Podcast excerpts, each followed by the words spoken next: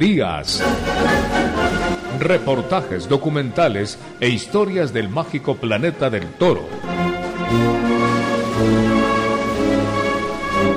Un programa radiofónico de Gonzalo Ruiz Álvarez, al aire desde 1982 por Radio Quito y Platinum FM del Ecuador.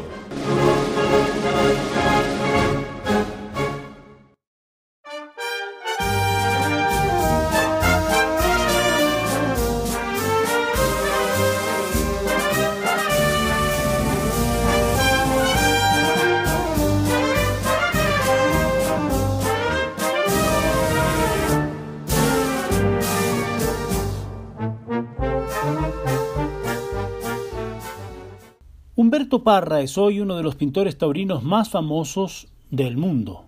Vive en España. Y claro, en España vive.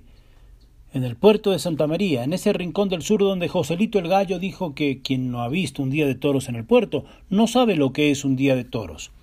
Humberto Parra nació en 1960 en Barranco, Lima, y por más señas actuó en Cajabamba con Rafael Puga Castro, matador de toros y padrino de su alternativa, y hoy ganadero, y con nuestro torero ecuatoriano Edgar Peñerrera. Allí tomó la alternativa pero renunció a ella. Estudió Bellas Artes en Lima y siguió la carrera taurina de la mano de las Bellas Artes. Luchó durante mucho tiempo hasta que se definió por el arte de la pintura, que además refleja el arte del toreo. Muy buenas, Gonzalo. Muy buenas noches, amigos míos, amigos de Ecuador, del programa Torería un programa que me, que me comenta Gonzalo que está vigente desde 1982. Ya son años, ¿eh? ya son años y enhorabuena por ese trabajo, ese esfuerzo, esa ilusión, sobre todo que no decaiga y que sigan para adelante muchos años más. Pues nada, aquí me tienes para, para colaborar contigo y gracias por acordarte de mí, gracias por llamarme y tratar de, de que contacte con vosotros y yo encantadísimo de, de atenderles y, facilitarles todo lo que de mí necesiten. ¿Eh? Me hiciste, me has hecho algunas preguntas. Pues mira, te comento. Yo nazco en Lima, vecino país peruano, allá por el 1960. Eh, mi familia sin antecedentes taurinos ni pictóricos. Eh, lo que sí viví una infancia feliz, la infancia que, Decía que una infancia feliz, una infancia que nos tocó vivir con nuestras posibilidades. La que me dieron mis padres, que mi padre era obrero, mi madre trabajaba en casa, y los estudios normales de todo, de toda familia, de todo hijo, de todo niño. Acabé mis estudios y cuando termino los estudios, pues postulo a las Bellas Artes, en la Escuela Nacional Superior de Bellas Artes de Lima, pero ya el gusanillo del toro ya estaba dentro y tuve la suerte de poder compaginar mientras toreaba, iba avanzando los estudios y pude, pude mm, ir de la mano ambas carreras, llamémoslo así, ¿no? Eh, ya toreaba en las provincias, ya toreaba en los pueblos y, y nada, acabo la carrera de Bellas Artes.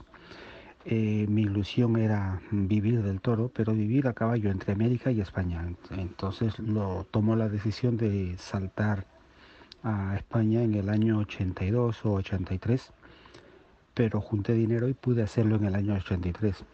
Me advirtieron amigos de que la situación taurina en, España era muy complicada y muy dura, y amigos míos que lo habían intentado, matadores de toros, no lo habían conseguido. Entonces mm, preferí mm, dar yo ese salto con la aventura de, mm, que tiene todo joven, ¿no? todo chaval que quiere eh, apostar por su futuro, por su vida, y lo único que tiene, el valor que tiene es su afición, su ilusión y es todo lo que pone sobre la mesa y con ello tú, con ello pues tira para adelante.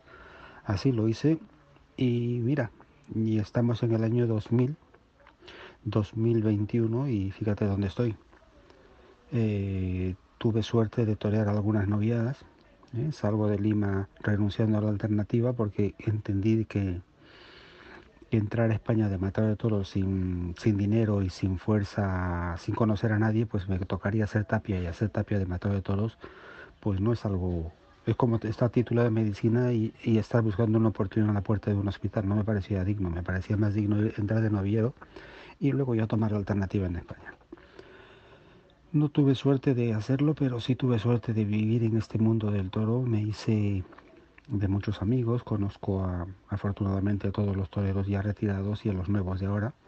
Los he visto salir de novilleros sin caballos y con caballos y hacerse figuras, sufrir lo mismo que sufrí yo en esta carrera.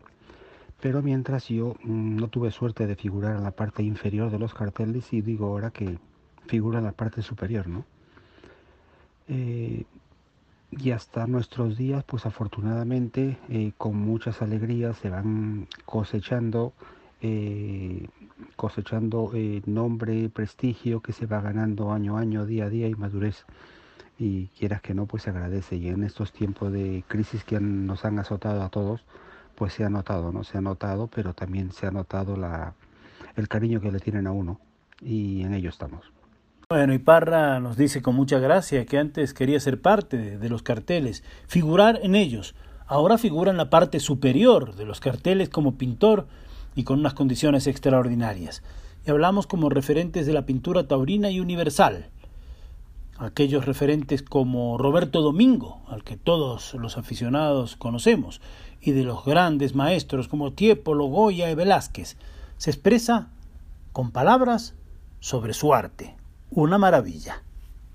Hay un pintor que considero que ha sido el más importante, que ha dado un salto el antes y un después, después de Roberto Domingo, es muy notorio. Es el que puso la plástica, elevó la pintura taurina a otro nivel y gracias a ello, pues eh, todos los que pretendimos eh, eh, hacer algo pictóricamente hablando, nos miramos en él. Luego, lógicamente, en la carrera de Bellas Artes, pues te, te imprimes, te empapas de grandes maestros. Está Velázquez, Gran Velázquez, Goya, Tiepolo, eh, Fortuny, grandes maestros que, que es una explosión de conocimiento y de color que te empapas de ello. Y afortunadamente en Europa lo tenemos al lado, podemos eh, contemplar obras suyas y prácticamente hablar con sus obras y, y nos comunicamos con ella y nos empapamos y aprendemos día a día y eso pues he tratado de plasmarlo junto con mis pinturas taurinas y afortunadamente pude fusionar los conocimientos eh, taurinos que he desarrollado durante mi carrera más lo fusionándolos con los conocimientos plásticos que, que lo he ido cultivando y macerando con el tiempo.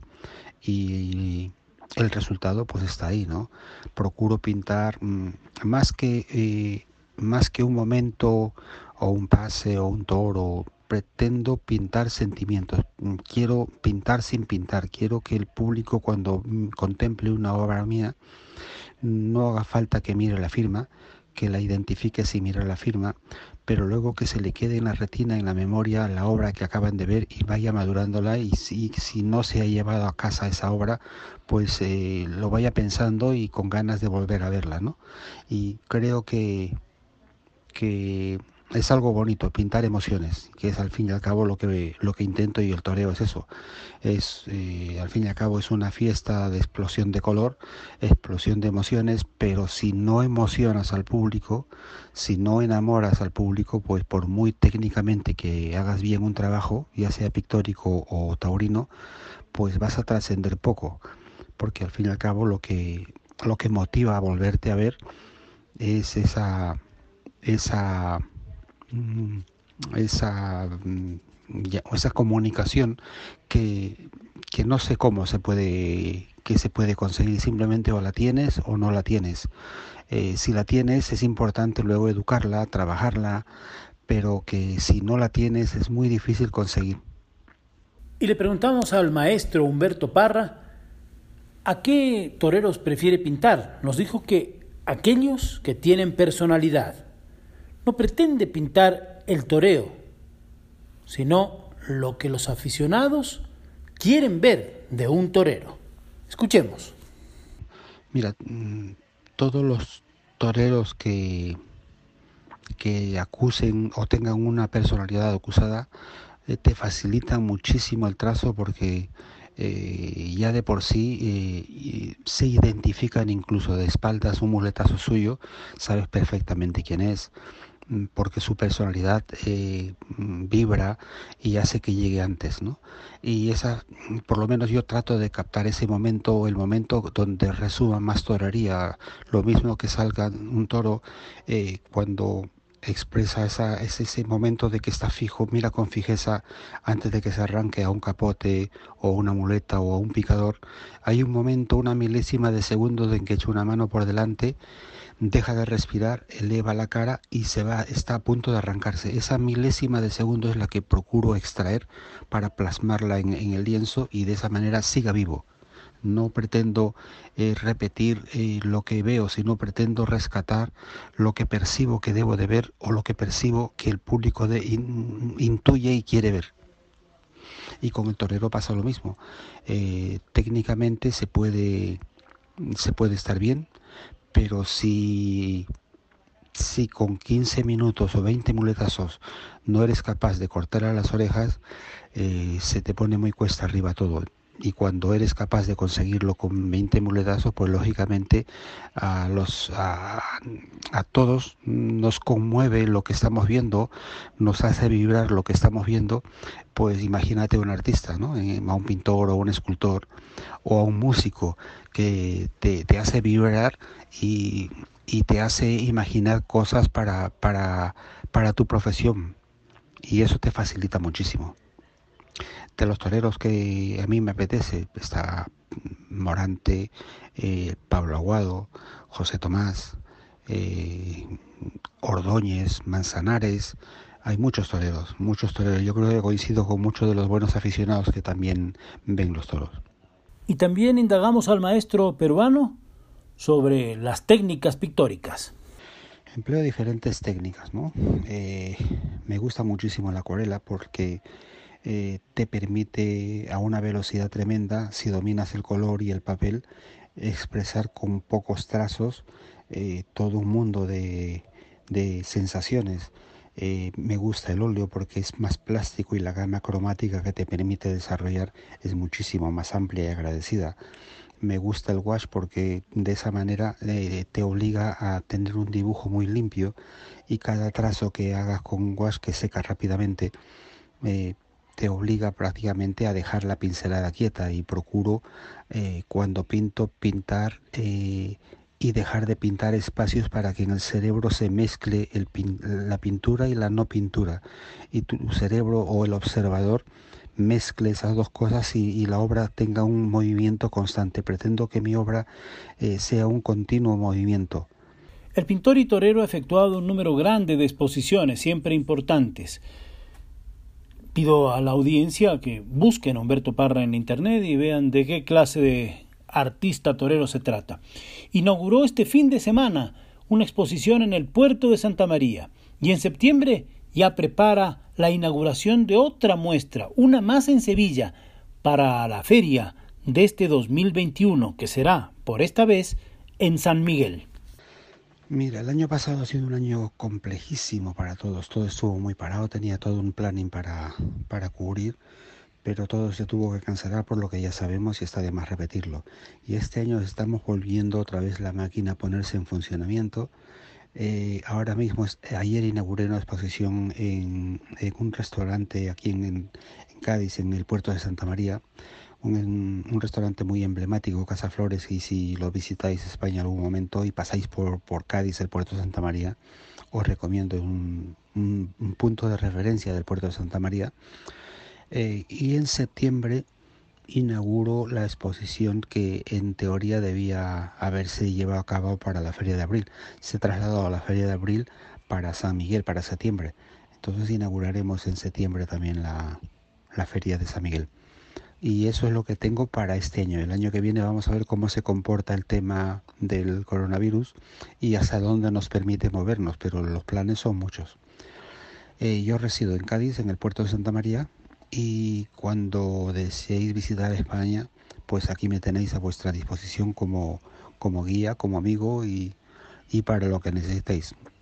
Eh, un fuerte abrazo, Gonzalo, gracias por llamarme, gracias por por tratar de contactar nuevamente conmigo y si necesitas cualquier información, pues yo encantadísimo de atenderte a ti y a toda la afición y un saludo muy grande a toda esa buena afición que ojalá algún día me permita, nos permitamos el, el placer y el lujo de conocernos y hacer una pequeña muestra de mis obras y así disfrutemos de vuestra amistad y de mis obras. Un fuerte abrazo a todos y muchísimas gracias.